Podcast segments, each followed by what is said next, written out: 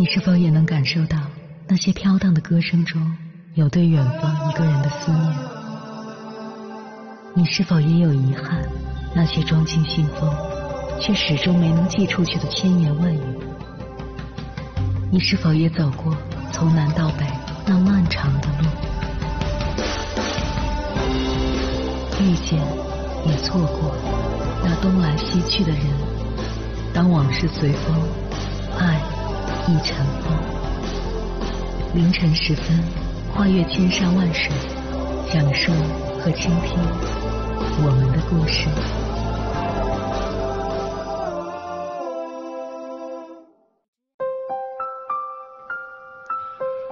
欢迎回来，各位夜行者，这里是正在直播的中国交通广播心灵夜话栏目《千山万水只为你》，深夜不孤单，我是迎波，我要以黑夜为翅膀，带你在电波中自在飞翔。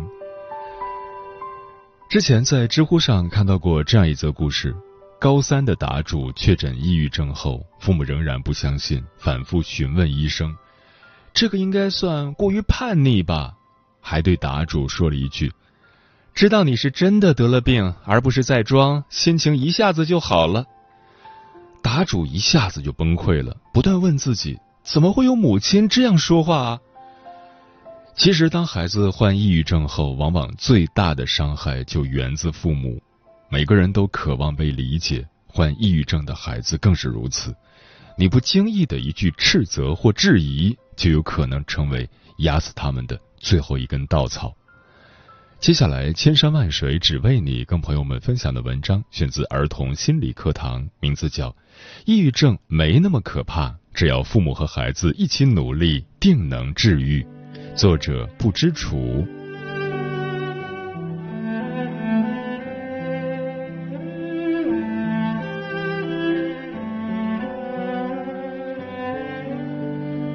近些年来，随着青少年抑郁检出率的增长，越来越多的家长开始了解这一病症。其中，对青少年患抑郁症疑问最多的就是这一时代问题：为什么我们如今家庭富裕、不愁吃穿，孩子每天只需要学习，他们还会得抑郁症？对此，美国乔治华盛顿大学医学院教员威廉斯蒂克斯鲁德在他的书中做出了自己的一番解释。因为新时代的生活削弱了孩子原本具备的压力应对机制，他们处于长期的慢性压力之中。新时代的孩子们大多对生活没有实打实的控制感。总是生活在不可控的学校课堂中，一坐就是十几个小时，回了家还要被家长强制写作业、上辅导班，长此以往，持续的失控感会摧毁孩子尚未成熟的心灵，让他们不断的感受到疲惫痛苦。孩子或许会经常发出这样的抱怨：为什么我必须得六点起床去上学啊？为什么我必须要上这些兴趣班？这些抱怨都来自于他们无法掌握生活的无力感与挫败感。很多孩子在学校被严格管束，到了家里依然有听不完的数落与要求。日复一日，他们会逐渐丧失对生活的期待和积极向上的心态，负面情绪越攒越多。但大多数父母并没有了解过心理方面的知识。以为孩子表现出来的颓废消极只是一时的，听之任之，甚至不以为然，没有做好孩子情绪的缓冲垫，反而让他们陷入孤立无援的处境。请不要认为青少年患上抑郁症一事很离奇，它的背后是孩子堆积成山的负能量以及被忽略的求救信号。如果这时候我们仍然没有起到一个情绪调节器的作用，那么青少年所承担的压力足以将他们推向深渊。然而，在今天，很多人依然觉得抑郁症就是矫情、想得多的小痛痒，但其实不然。抑郁症是属于心理障碍的一种类型，患上抑郁症后，孩子的心理变化会特别大。第一，他会产生一种消极心理。认为患抑郁症是自己的错，会怀疑周围的人对他存在恶意，自我概念模糊，变得极度自卑。当孩子产生这样的心理，他就会启用心理防御机制，以幼稚且原始的方法来对待正在面对的抑郁症，开始逃避现实，躲在自己的舒适圈。第二，患有抑郁症的孩子会产生一种封闭式的心理，认为生活中的困难只要出现一次，就还会有第二次、第三次，永远持续下去，丧失对未来的信心，而不去想怎样克服它们。与此同时，他们容易建立起一种错误的思维模式，自我否定。孩子容易宽容消极情绪，下意识否定积极情绪。认为自己所做的努力都是无用功。比如，孩子坚持背了五天的英语单词，当第六天他因为一些原因中断了背单词之时，他就会认为自己就是不行，就是坚持不下去，以后也这样了。患有抑郁症的孩子不是想得多，而是有一种异常悲伤的情绪捆绑住了孩子，迫使他每天都处在悲观的世界里。就像 B 站抑郁症短片《灯火之下》里主人公纯子描述的那样，会因为一件小事持续难受两周。想要彻底治好抑郁症，孩子一个人的力量太单薄，我们也一定要竭力协助他。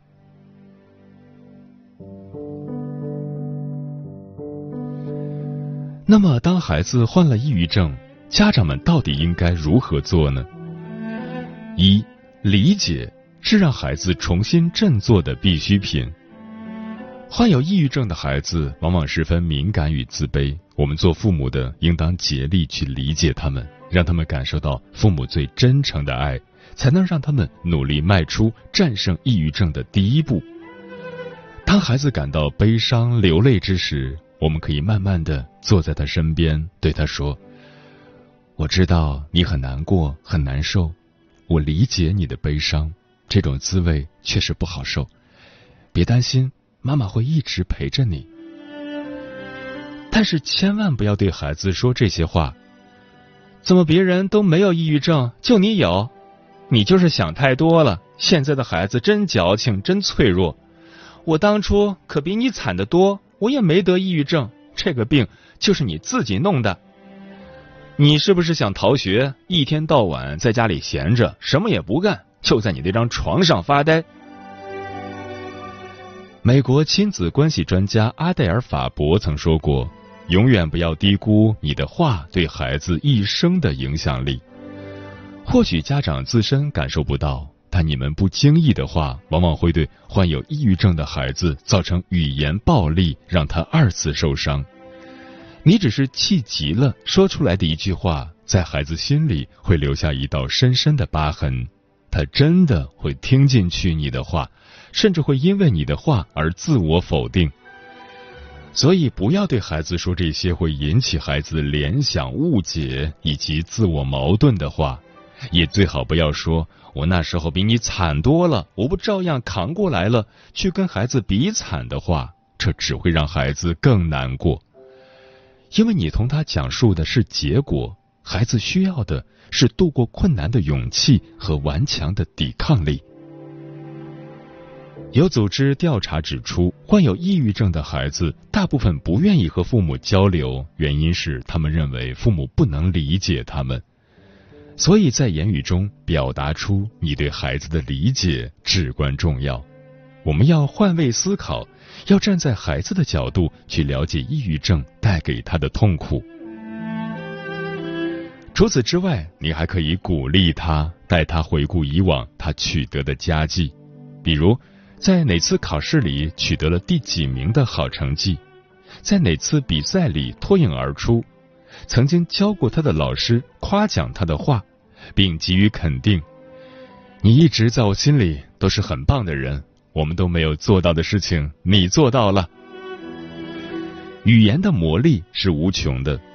苏珊·福沃德教授曾经说过：“小孩总会相信父母说的有关自己的话，并将其变为自己的观念。”父母对孩子的评价影响着孩子对自身的看法。患抑郁症的孩子往往十分缺乏自信，你的肯定能够给予他力量，帮助他重新树立自信。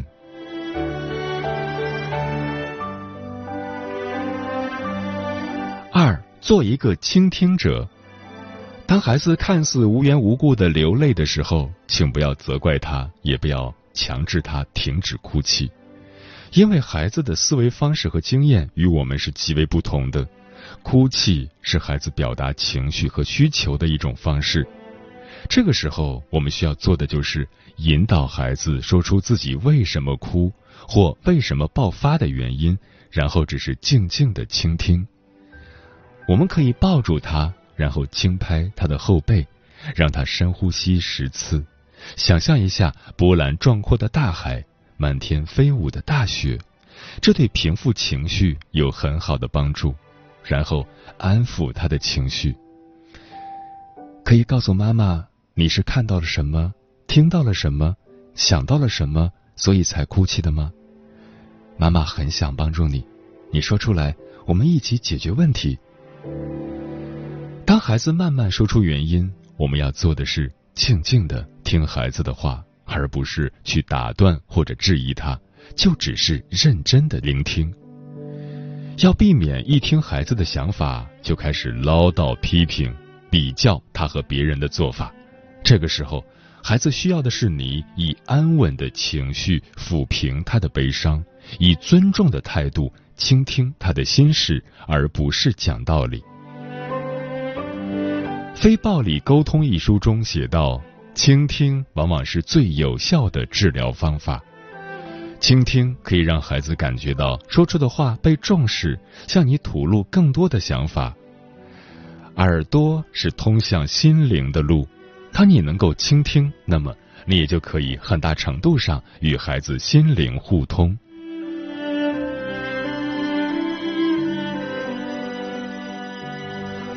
三，多注意孩子晚上的情绪波动。抑郁症患者出现的最多也最严重的躯体化症状就是失眠。当孩子夜里辗转反侧睡不着的时候，情绪会逐渐变得焦躁、悲伤，会过多的回忆以前悲伤的事情，导致情绪失控。像电视剧《小欢喜》中患了抑郁症的英子，她整夜整夜失眠，泣不成声地说：“她控制不好情绪，甚至用头去撞背后的墙。”他喜欢坐在窗台边上想事情，这个时候，英子周围的环境对他来说无疑是一种潜在的危险。我们做父母的晚上应当确认孩子睡着了再离开。如果孩子尚未睡着，你可以坐到他的床边陪他看一部喜剧，或者在枕边给孩子放一首轻柔的催眠曲或白噪音。如果孩子在要入睡的时候显得缺乏安全感，总是心绪不宁，可以试着给孩子的房间安上一盏夜灯，或者在他身边放一些他喜欢的玩偶。请不要轻视孩子晚上失眠后可能存在的隐患。世界卫生组织的一项数据显示，全球每年因抑郁症轻生死亡人数高达一百万人，其中超过四分之一为中国人。儿童的心智尚未发育成熟，对死亡教育认知浅薄，很容易酿成大祸。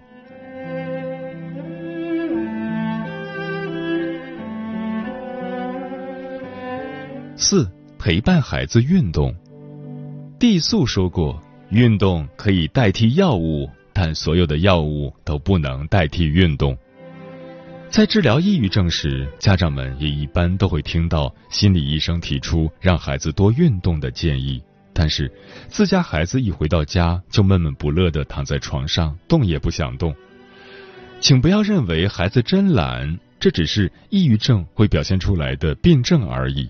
因为抑郁症所带来的不仅仅是兴趣的缺失，更是生命活力的丧失。许多患者甚至连起床、吃饭、洗澡。都要做好长一段时间的心理建设，就更别提跑起来去运动了。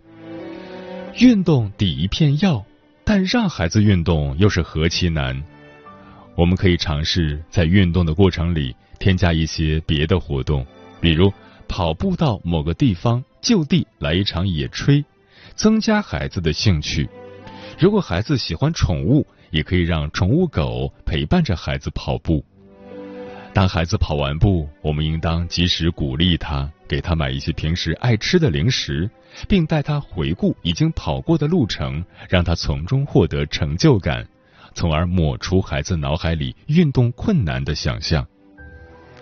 我们也可以带孩子尝试趣味运动，不单纯是锻炼身体那些枯燥乏味的跳绳、跑步，可以试着去放风筝、爬山、骑自行车、去购物等。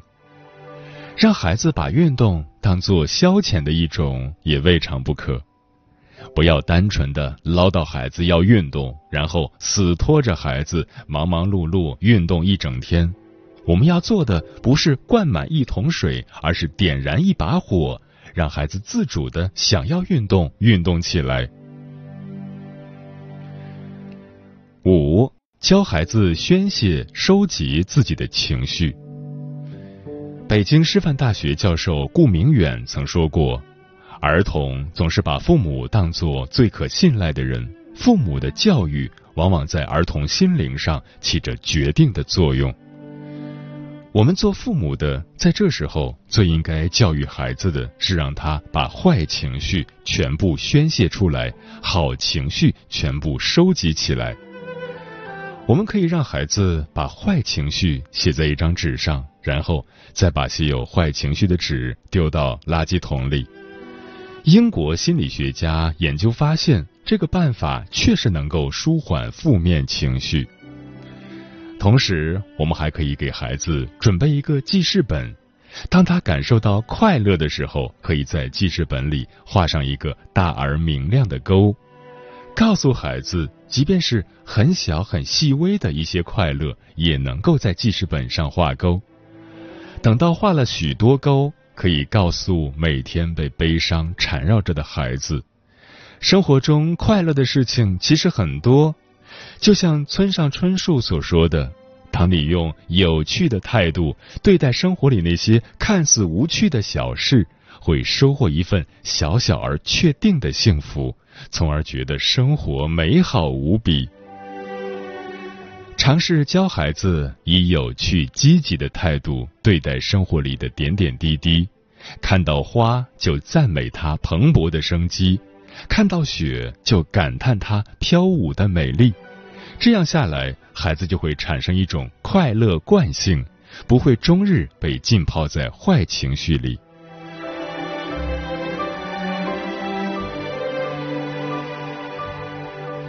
六。家长及时疏通情绪，保持积极良好的心态。抑郁症患者的情绪很容易感染到身边亲近的人身上，影响身边人的情绪。在一次家庭教育演讲里，俞敏洪老师说：“母亲的素质将决定孩子的一生。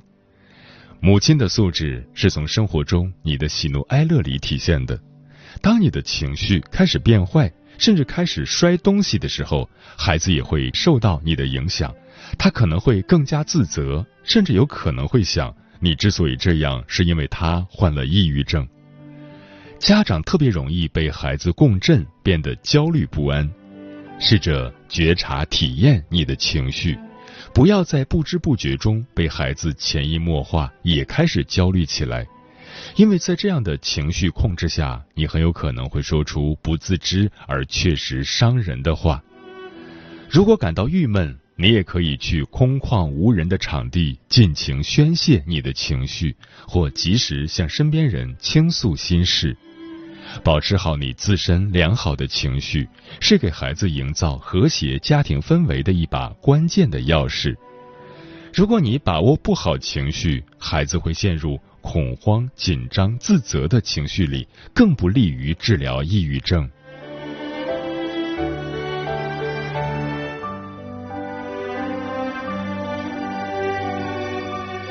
抑郁症没那么可怕，只要父母和孩子一起努力，定能治愈。在这途中，父母对孩子的耐心和关心必不可少，希望和坚持也十分重要。日剧《非自然死亡》里有这样一句台词：“只要还活着，就不会输。即便希望再小再渺茫，我们也要始终相信，黑暗总会过去，黎明总会到来。没有不得回报的付出，投入的去做一件事，幸福便会降临。虽然照顾孩子很累，但心里的幸福感与成就感是无法被泯灭的。看到他。”能够再次欢欣雀跃的面对生活，便是生活对我们最好的嘉奖。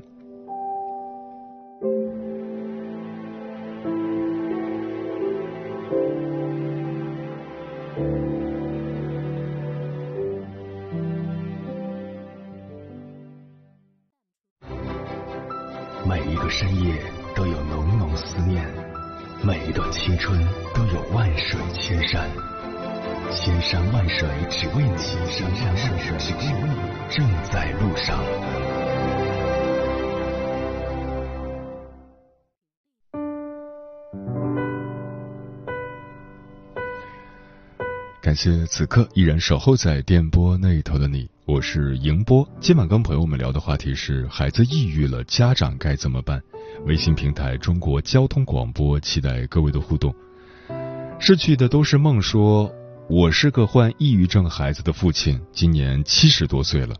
孩子是名校热门专业的硕士毕业，但是没工作几年就抑郁了。药物治疗总体效果还不错，言语行动看上去完全与正常人无异，但他就是不想去工作，不想跟他人有过多交往，怎一个愁字了得！天地一沙鸥说，有几次去医院看精神科的门诊。排队的人中有不少小朋友，看起来也就初中生、高中生的样子，基本都是家长陪着来的，也算是不小的进步了吧。以前很多家长似乎从不相信抑郁是一种病，喜欢把原因推到孩子性格脆弱或不够坚强上。除了接受和理解，父母能做的还有很多。风林说：“每个孩子都是父母的珍宝，每一个优秀的孩子背后都离不开父母的奋力托举。说实话，作为一名教育工作者，听到孩子们下课后开心的笑声，感觉特别珍贵。现在很多孩子没有了天真烂漫的笑容，没有了无忧无虑的童年时光，成年人的急功近利、虚荣攀比、焦虑烦躁，通通都体现在了孩子身上。他们过早的承受了不该承受的。”各种兴趣班、补课班，把孩子们玩耍的时间都挤占了，他们成了学习的机器。真心的希望孩子们能够健康自然的长大，而不是揠苗助长。暮色说：“陪伴更大于治疗，因为孩子最需要的不是医生，而是父母的体谅和关心。默默陪着孩子，和孩子一起面对，让孩子感觉到温暖和幸福，比医生更重要。”喵了个咪的喵说：“相对于学习，我更关注孩子的内心健康问题。每天必定要留时间跟孩子沟通，烦心事儿、伤心事儿，自己不能解决，需要妈妈帮忙的事儿，他觉得特别的事儿。”专吃彩线的鸟儿说：“是什么让孩子变得抑郁呢？我觉得和父母的教育还有成长环境有很大关系。就像昨天女儿说，他们班里有位同学。”前两天测试考了九十五分，都要做好回家被妈妈骂的准备了。谩骂肯定是没有鼓励带给孩子的激励大。每天多给孩子一点自由支配的时间，让孩子自由玩耍，尽情释放。嗯，虽然导致孩子抑郁的原因有很多，比如天生的性格气质、创伤性事件、学业压力等。但研究发现，有爱意的家庭里走出来的孩子，往往会非常的豁达从容，发生抑郁的几率会更低。因为当一个孩子得到父母无条件的爱与接纳时，他内心是充足而丰盈的。尽管路途艰辛，只要我们始终不放弃，在帮助孩子治疗抑郁的过程中，也能收获沿途的风景，终会拨开云雾见天晴。时间过得很快，转眼就要跟朋友们说再见了。感谢你收听本期的《千山万水只为你》，晚安，夜行者们。轻轻春雨飞落，和悠悠秋风秋叶，在青春年少的日记，里。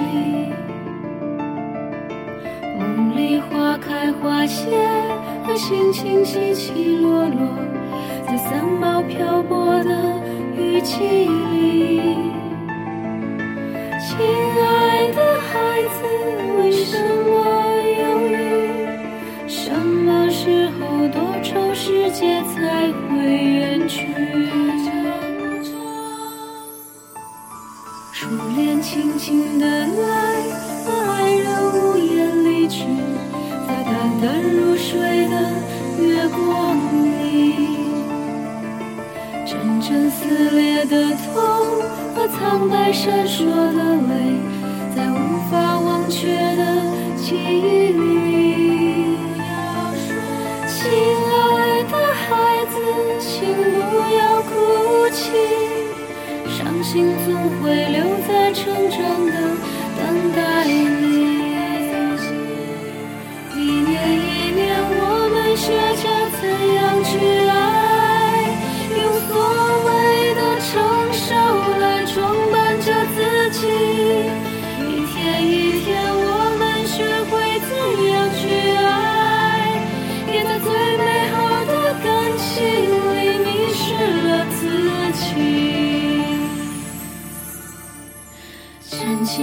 简单去，和梦想随风远离，在分手变换的季节里，彷徨、冷漠、麻木中学会隐藏逃避，在心灵深处的失落里。亲爱的孩子，请不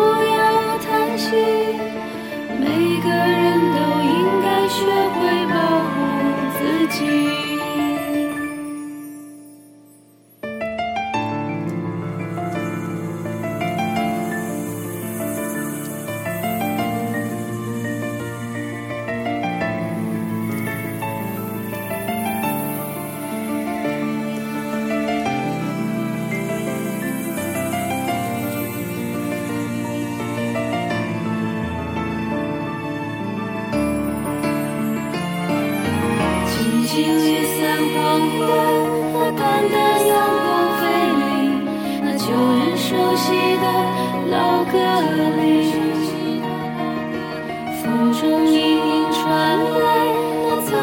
我的话语，在青春无悔的歌唱里。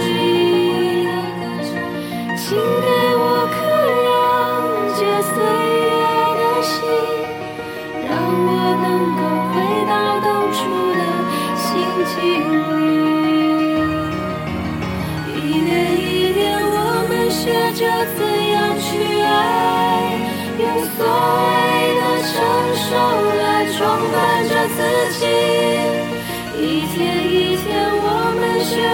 怎样去爱，也在最美好的感情里迷失了自己。一年一年，我们学着怎样去爱，用所谓的成熟来装扮着自己。一天一天，我们学会怎样去爱，也在最美好的感情里迷失了自己。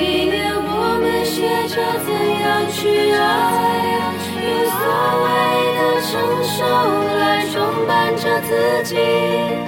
一天一天，我们学会怎样去爱，也在最美好的感情里迷失了。